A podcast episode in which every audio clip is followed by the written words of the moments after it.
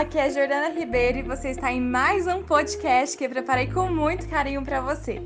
Eu espero que esse áudio te ajude a transformar a sua fibromialgia em superação e energia de vida.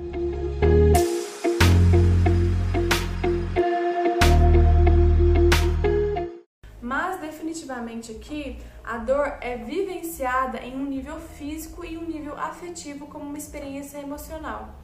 E é a forma que você lida com essa experiência emocional que gera sofrimento na fibromialgia. A dor, ela é real, ela tá ali. Mas lidar com a dor e ainda o sofrimento, você pode ver que gera ainda mais dor. O que te faz ter pensamentos de impotência, de não ser capaz de algo, de não ter uma vida boa, dentro aí outros pensamentos que te paralisam.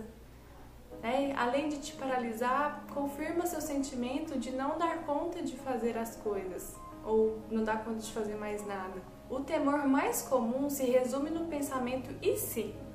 Ele ocorre quando a mente passa a ruminar ideias como: e se isso acontecer? E se eu não conseguir fazer? E se eu nunca mais for feliz novamente? Se eu nunca mais for aquela mulher que eu era antes? Gradativamente, inúmeros e sis tomam conta da cabeça, causando sintomas de ansiedade e prejudicando a atenção e o foco.